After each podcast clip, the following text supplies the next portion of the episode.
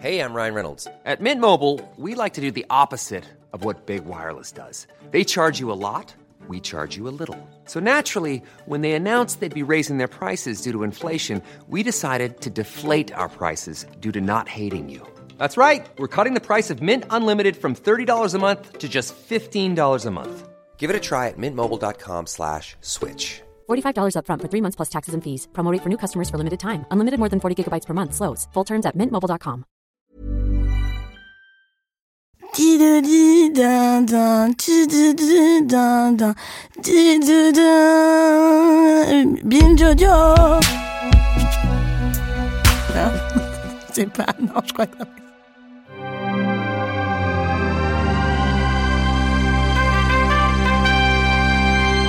Wapapadoo.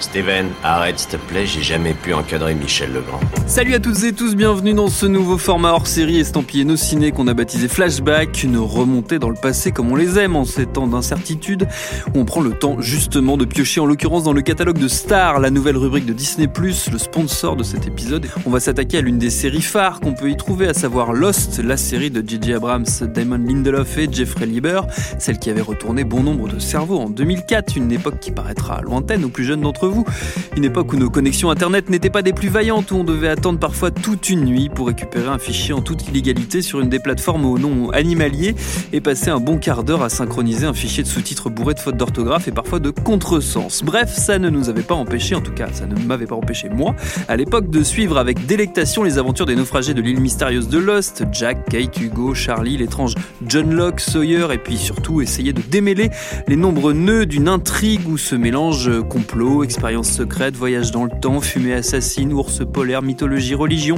science et croyance, parfois un peu ardu à suivre tout ça. Et pour revivre ces heures mythiques de la télévision, deux camarades m'accompagnent, Anaïs Bordage, salut Anaïs. Salut Thomas. Et David Honora, salut David. Salut Thomas. Flashback par nos ciné spécial Lost, c'est parti. Tu fais un amalgame entre la coquetterie et la classe. Tu es fou. Enfin, si ça te plaît.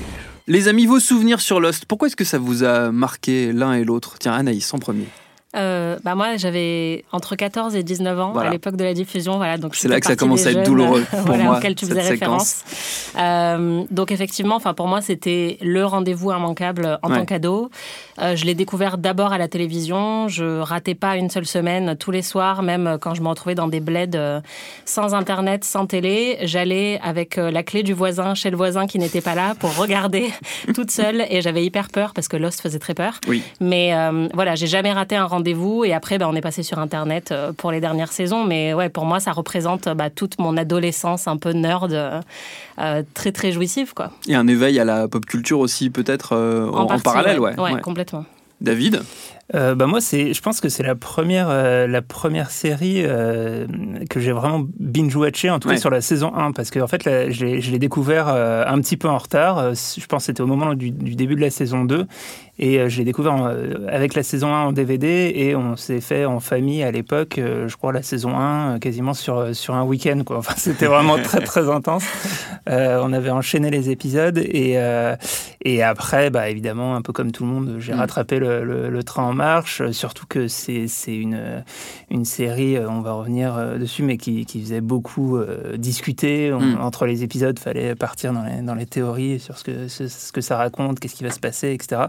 Et, euh, et oui, je me souviens même, en fait, dès le, dès le pilote, euh, c'est pour moi un des, un des pilotes les plus impressionnants Mm. euh, de l'histoire de la télé, où d'un coup, tu es complètement scotché et, euh, et, euh, et tu te dis, euh, ouais, t'en as eu pour, pour, pour ton argent, entre guillemets. Enfin, en fait, tu as un sentiment qui était plutôt réservé au cinéma dès, dès- dès les premiers épisodes. Quoi. Ce qui est marquant, c'est ce qui est, ce qui est étonnant en, en se replongeant là-dedans, c'est que ça nous rem- remet en perspective nos modes de consommation vraiment de, de, la, de la ce qui a télévision, changé aussi, notamment. Et voilà, c'est le gap énorme qui a, qui a été franchi parce que on parlait là des difficultés euh, de, pour pouvoir euh, accéder potentiellement à cet épisode, euh, comme disait Anaïs, ou toi, le fait de, de binge-watcher, qui était une découverte pour nous, pour Mm. notre génération. bi- binge-watcher sur DVD, Sur à la fin du DVD, il eh, faut changer de eh, DVD. gars, c'était pas pareil. hein, Ça repart pas tout de suite avant la Non, mais fin du c'est- générique. C'est vrai qu'il y, a- il y a eu un vrai, une, un vrai, une vraie bascule. Et moi, j'ai- un souvenir, c'est une anecdote extrêmement personnelle pour le coup, mais d'un un de mes meilleurs potes qui lui faisait ce truc qui nous paraissait, nous, incroyable par rapport à Lost, c'est-à-dire qu'il le regardait tous les 15 jours seulement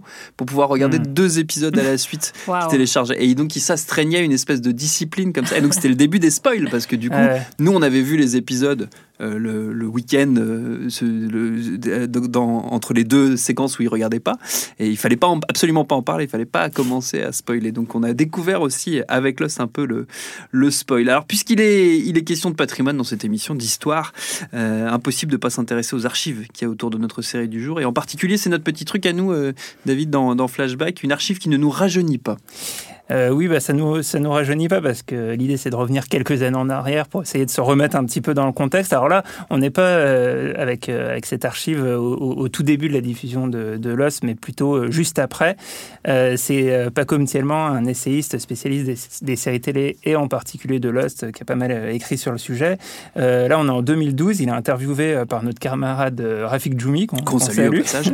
pour le site Arrêt sur Image, et il parle de la, de la prise en compte par les scénaristes des conversations qu'il y avait à l'époque en ligne. euh, plutôt sur les forums spécialisés euh, au début de la série, les, les réseaux sociaux sont apparus euh, vers la fin de la diffusion de la série, et, euh, donc il parle de, il parle de ça. regardait Lost, il y avait aussi un feedback du spectateur sur la création de l'œuvre. C'est-à-dire que tout ce que le spectateur voyait, pensait, imaginait, implémentait, euh, apportait à, à- à- à l'œuvre, les scénaristes en retour en faisaient également leur miel. Et donc il y a, une, il y a un, un effet de feedback dans, dans cette constitution qui est centrale dans- et, qui, et qui en fait sa grandeur. Sa grandeur est dans le, est dans le miroir qu'elle propose au spectateur et la façon dont le spectateur, en retour, s'y réfléchit. Et donc il est indispensable, en effet, que cette œuvre ne soit pas terminée euh, quand on la démarre. Alors du coup, moi, moi ce que je me suis demandé en écoutant ça, c'est est-ce que euh, bah, vous, à l'époque, vous avez parlé euh, de Lost sur Internet? Est-ce que vous pensez que indirectement vous avez influencé les scénaristes euh, avec vos théories? Anaïs? Euh, moi non, parce que je suis arrivée sur les réseaux sociaux. euh, Je pense que la série était déjà sur le point d'être terminée. Par contre, euh, je pense que j'ai fait partie des gens qui ont contribué au burn-out de Damon Lindelof. Tu l'as insulté disant, en ligne, euh, ouais, voilà. harcèlement. Alors, je l'ai pas euh, tagué ni rien, mais je me souviens, je crois que j'ai sans doute mis un statut sur Facebook en mode pourquoi j'ai gâché six ans de ma vie à regarder ce truc. À la fin de Lost, À cause de la fameuse fin. Voilà, très énervée. Maintenant, je pense que je serais un peu plus sympa avec lui, mais à l'époque, ouais, je faisais partie de ces gens-là. J'avais 19 ans, alors voilà, j'utilise ça comme excuse. Moi, j'ai pas souvenir des, des communautés euh, Lost francophones. Euh, j'ai souvenir des communautés Lost sur les forums et tout ça, euh, anglophones plutôt. Et Mm. je me rappelle aller sur, sur certains sites, alors j'ai plus les noms en tête malheureusement, mais d'aller pour voir un peu quelles étaient les théories à la mode. De faire Ouais. un peu une espèce de shopping, shopping théorique et mythologique pour essayer de comprendre certains trucs que j'avais pas compris. Alors, ouais, là, comment la fumée, comment ils traduisent ça, comment, comment ils voient ça et tout. Alors, des fois, en plus, ça donnait lieu à des. Parce que je, je parlais en intro euh, pour, pour plaisanter des contresens dans les sous-titres, mais c'était un vrai truc. hein. C'était un- vrai truc. C'est-à-dire qu'il y avait des communautés de sous-titreurs euh, amateurs, pour le coup, qui c'était avant la sortie des DVD et tout ça. Ouais. Donc, du coup, euh, on était vraiment dans le- le- l'archéologie du web. Et du coup, il y avait des trucs.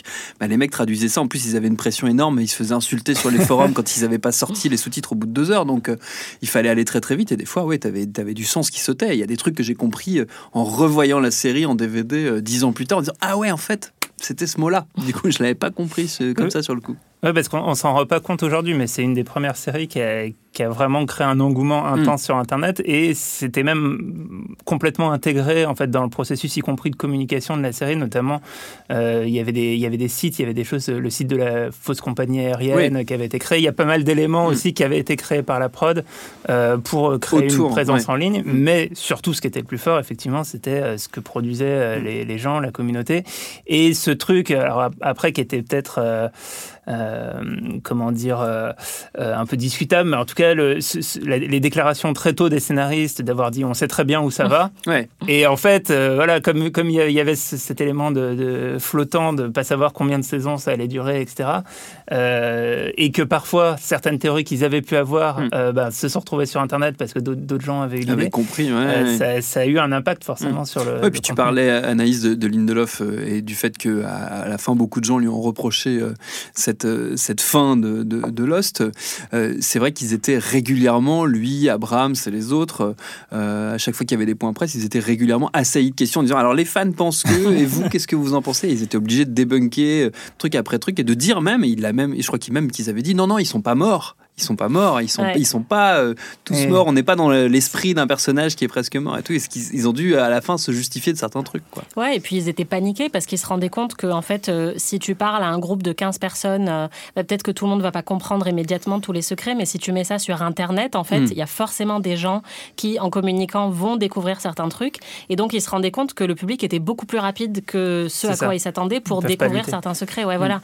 Et ils ont dû accepter un peu à contre-cœur le fait que bah, certains des mystères allaient être résolus plus tôt que eux, ils l'auraient aimé. Et ils pouvaient rien y faire. Et ça, c'est vrai que c'était assez inédit à l'époque, alors que maintenant, c'est devenu un peu plus fréquent avec des grosses séries blockbusters comme euh, Game of Thrones ou Westworld, où parfois les, le public a été un peu plus rapide pour deviner certains trucs. Mais à l'époque, c'était totalement inédit. Mm. Et déjà à l'époque, euh, tu parlais de Game of Thrones, déjà à l'époque, les gens avaient fait un scandale par rapport à la fin, comme quoi euh, on revit un peu les mêmes Ça séquences, euh, série euh, après série.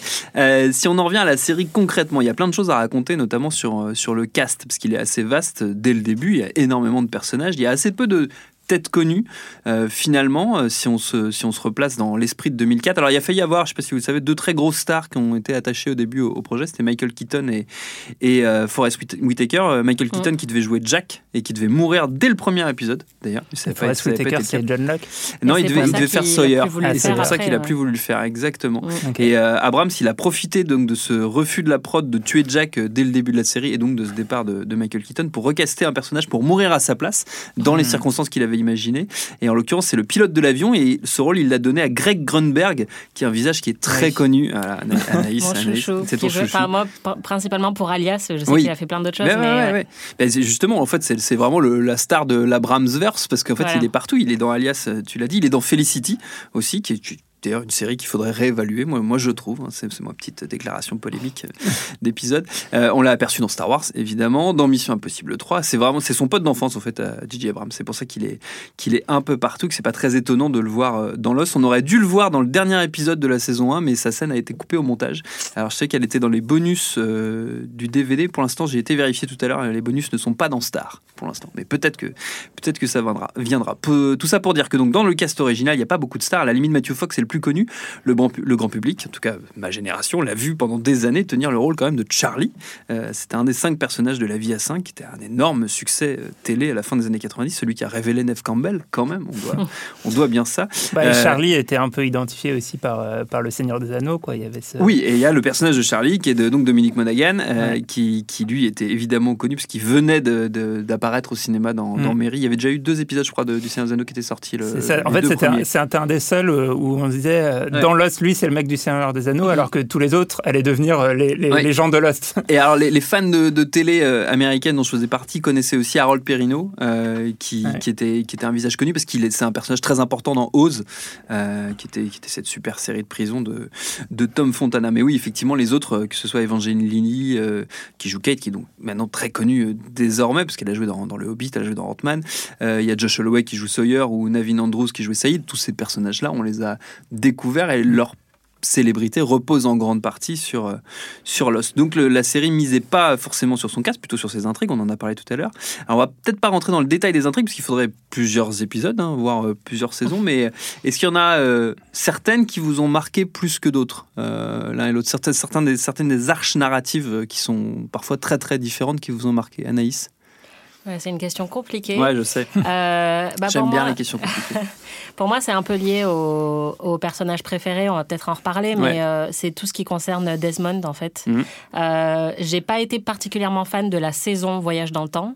Je trouve qu'il y a eu un peu des ratés là-dedans. Mais tout ce qui concerne ce personnage-là m'a fasciné dès le début. Pour moi, la séquence d'ouverture de la saison 2, où on découvre ce qui se passe dans la trappe et le fait que Mhm. tous les matins, il se lève, il écoute The Mamas and the Papas. Enfin, ça m'a mais complètement retourné le cerveau. Et euh, j'adore cet acteur et j'adore euh, tout ce qui touche à son intrigue et notamment son histoire d'amour avec Penny. Mm. Euh, Il y a énormément d'histoires d'amour dans Lost, mais euh, celle-là, c'est toujours celle qui m'a le plus émue. Euh, et quand je veux revoir certains épisodes et que je veux me concentrer sur un arc narratif, je revois tout l'arc de Desmond, en fait. David, toi Ouais, ouais, bah, moi j'allais répondre la même chose. C'est toutes les, Ouais. enfin, même j'aurais, moi plus euh, justement tout ce qui va précéder en fait le. le euh, alors je, je suis en train de me poser des questions sur ce qu'on spoil, ce qu'on spoil pas, etc., c'est- parce que bon, il y a des C'est gens un qui, peu la difficulté qui- par rapport à Lost. hein, c'est il y a des gens qui vont, j'imagine, découvrir la, la Ah série sur sûr. Star. Euh, mais en fait, tout, tout ce qui précède euh, le, le, le, le- le fait d'aller dans la, dans la trappe, quoi, c'est, Hmm. ça, ça m'avait complètement scotché. Quoi. J'étais, et, et après, tout, tout est un petit peu, je dirais pas décevant par rapport à ça, mais, euh, mais ça reste quand même le, le, le, le- le maître étalon dans la, dans la série en termes de, de, de rebondissement, etc. Et après, moi, il y a un autre, euh, mais on y reviendra quand on va parler un peu des personnages, c'est euh, justement le personnage de Charlie, moi, que j'aimais pas trop au début Mm. de la série, parce qu'en fait, il a, il a un arc narratif. En fait, ça, c'est un truc important à, à- à rappeler en, en parlant de Lost. En fait, dans la saison 1, tous les personnages sont présentés avec un flashback Ouais. où on découvre euh, Qui ils étaient avant ils le viennent, crash, voilà, ouais. qu'est-ce qu'ils faisaient avant, avant le crash. Et euh, lui, un musicien qui a un gros problème avec la drogue. Et Mm. en fait, ce genre d'intrigue autour de, des dépendances à la drogue, moi, ça a tendance à me saouler un peu à la télé parce qu'en fait, c'est toujours le même genre de truc. C'est très il va retomber dedans, coup, etc. oui, oui. Et, euh, et ce personnage me plaisait pas trop au début. Et en fait, il, il se révèle par la suite et, et il a une, une fin enfin, dans la série qui est, qui est, qui est vraiment géniale. et tout, tout ce ouais. passage avec son, son personnage est vraiment super aussi. Et on va revenir évidemment sur nos personnages préférés, nos intrigues préférées euh, euh, un peu plus tard dans, dans cet épisode. Alors forcément, revisiter Lost, c'est l'occasion de faire le plein d'anecdotes plus ou moins connues, voire euh, complètement inconnues. Anaïs, c'est toi qui es, qui est chargé de, de chercher ça pour nous, de fouiller ça pour nous. Euh, Qu'est-ce que tu nous as trouvé? Qu'est-ce que tu nous as ramené euh, avec toi? Alors j'aimerais vous parler de Lloyd Brown, euh, donc qui est l'homme qui a eu l'idée originale Ouais. de Lost. Et on pourrait penser que c'était un scénariste ou un créateur, enfin quelqu'un qui était plutôt du, du côté créatif. Mais en fait non. En 2003, Lloyd Brown c'était le président d'ABC. Euh, et il faut dire qu'à l'époque ça se passait pas hyper bien. Euh, les chiffres de la chaîne étaient très mauvais et le président savait qu'il était sur la sellette, qu'il en avait plus pour très longtemps. Et en fait il était en vacances à Hawaï et il a décidé de mater le film Seul au monde. Donc vous savez le film avec euh, Tom Hanks et sûr. les ballons. Voilà. Euh, C'est beaucoup plus compliqué que ça. et en allant à la plage juste après avoir vu ce film, il a commencé à se dire que ça serait vraiment sympa de faire Seul au monde, mais version série. Alors il s'est dit qu'avec un seul acteur, ça risquait d'être un peu ennuyeux quand même. Et puis il pense à Survivor, le Colanta américain, Ouais. où plusieurs personnes doivent survivre sur une île déserte. Il se dit aussi que le titre Lost, euh, ça serait pas mal, il y a quelque chose avec ce titre. Et puis voilà, paf, il tient son idée de génie. Quelques temps plus tard, à une réunion d'entreprise où tous les cadres étaient censés pitcher une série, euh, Lloyd Brown abandonne le pitch qu'il avait préparé à la base et il se dit qu'à la place, il va parler de Lost. Au final, tout le monde trouve ça nul. Euh, C'est atroce. voilà, à part Tom Sherman, qui est alors en charge du développement des séries dramatiques, et Lost devient leur petit projet à tous les deux, alors que tout le monde les traite de fous et leur dit que ça ne marchera jamais, cette histoire. Lloyd Brown embauche le scénariste Jeffrey Lieber pour écrire le pilote, mais le résultat final ne lui plaît pas du tout. Le scénariste est écarté et à ce stade-là, il leur reste plus que très peu de temps pour lancer Lost ou pas, puisque la saison télé va bientôt commencer. La plupart des autres pilotes sont déjà castés, voire euh, prêts à être tournés. Et Tom Sherman dit "Écoute Lloyd, euh, bon c'était sympa, mais on retentera l'année prochaine." et Lloyd Brown lui dit "Bah non, parce que l'année prochaine on sera plus là en fait. Donc euh, tant pis, on y va. On n'a plus de temps, mais on y va." Il appelle J.J. Abrams pour réécrire le script. Il le met en contact avec Damon Lindelof. La magie opère. Et ils étaient tellement pressés par le temps qu'ils n'ont même pas écrit de scénario en fait pour le pilote. Ils ont juste fait un traitement avec une intrigue détaillée.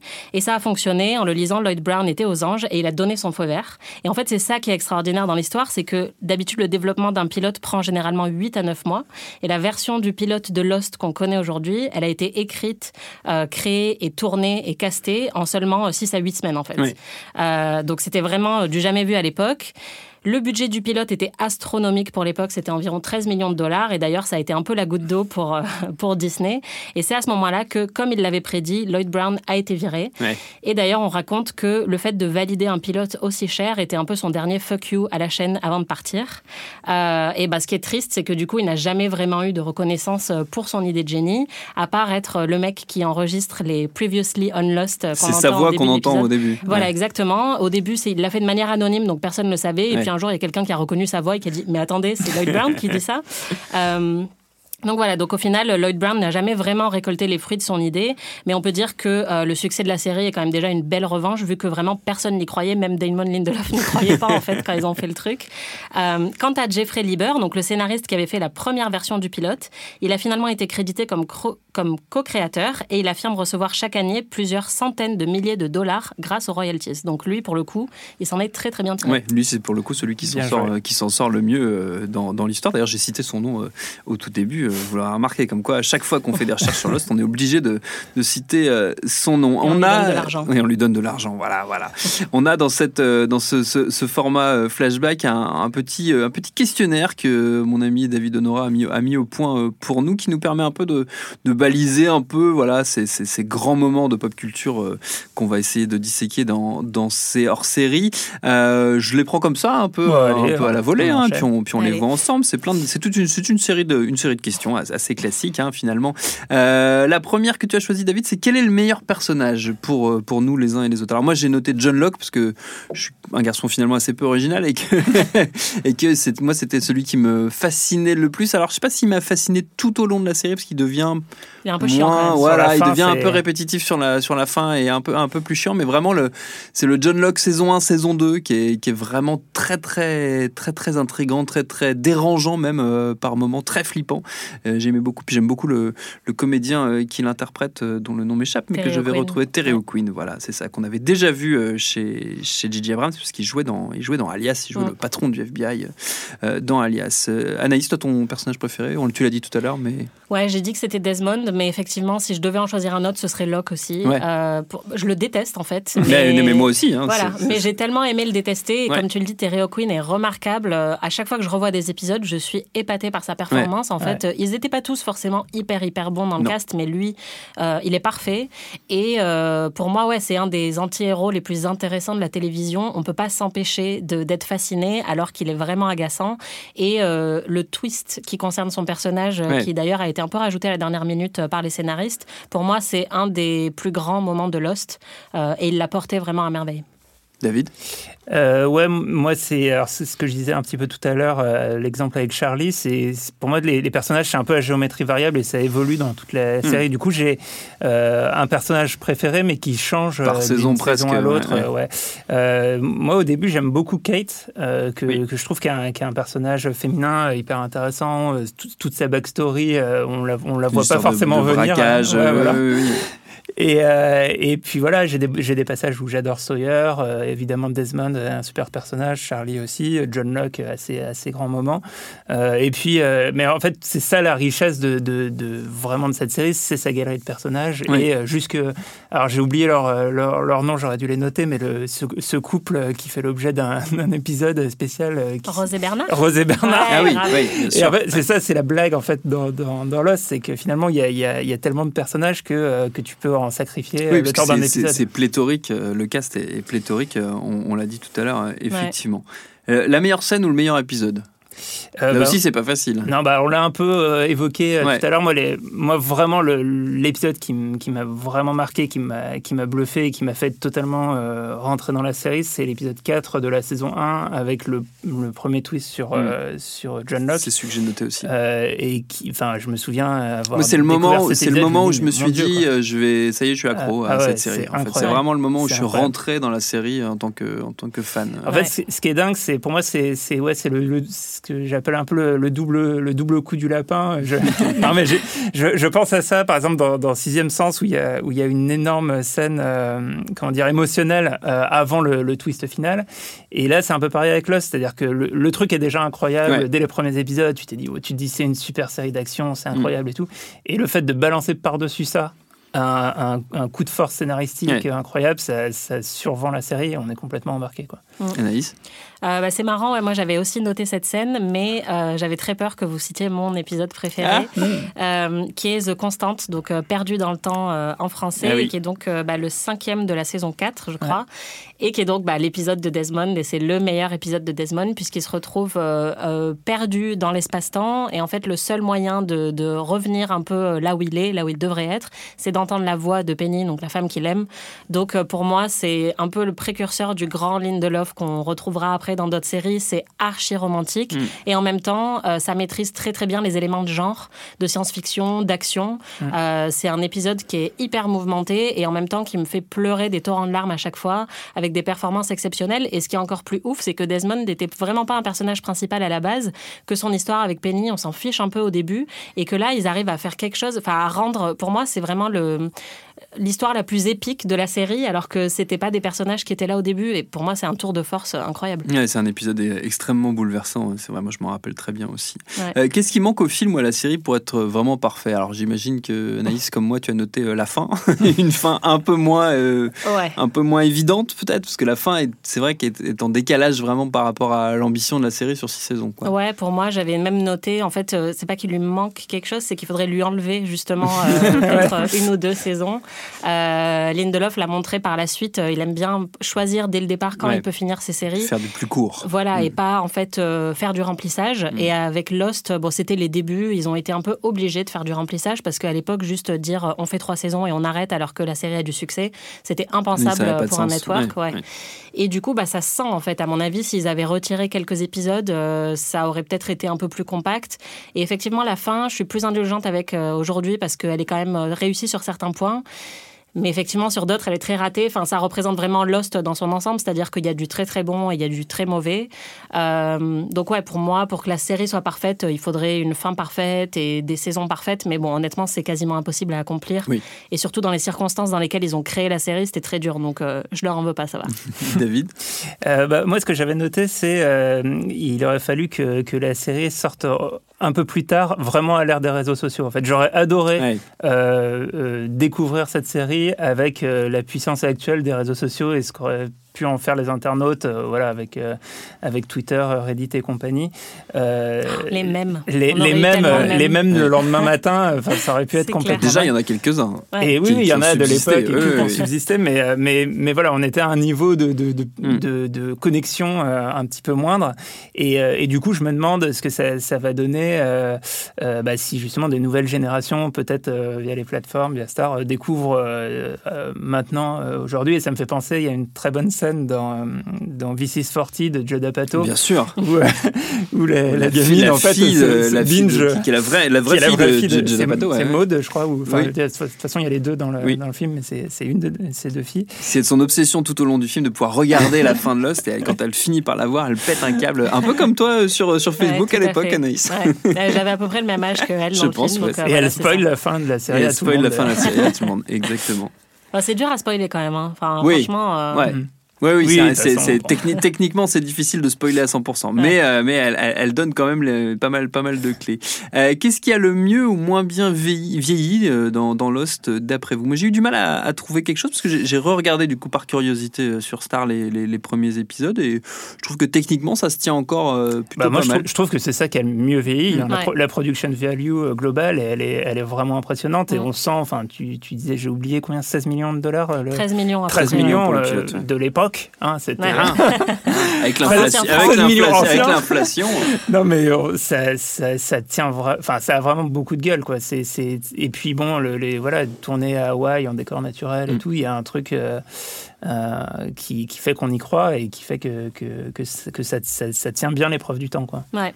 Pour moi, ce qui a très bien veillé aussi, c'est le casting. Euh, t'en parlais, en fait, euh, comme ils ont été pris de cours pour constituer le casting de la série, ils ont été obligés de trouver des gens moins connus et c'est aussi pour ça qu'ils se sont retrouvés avec un casting hyper euh, diversifié. Alors, Oui. c'est un- une expression hyper galvaudée, mais du coup, à l'époque, c'était hyper rare euh, d'avoir un- casting où on avait plusieurs acteurs afro-américains, asiatiques, latinos, euh, etc.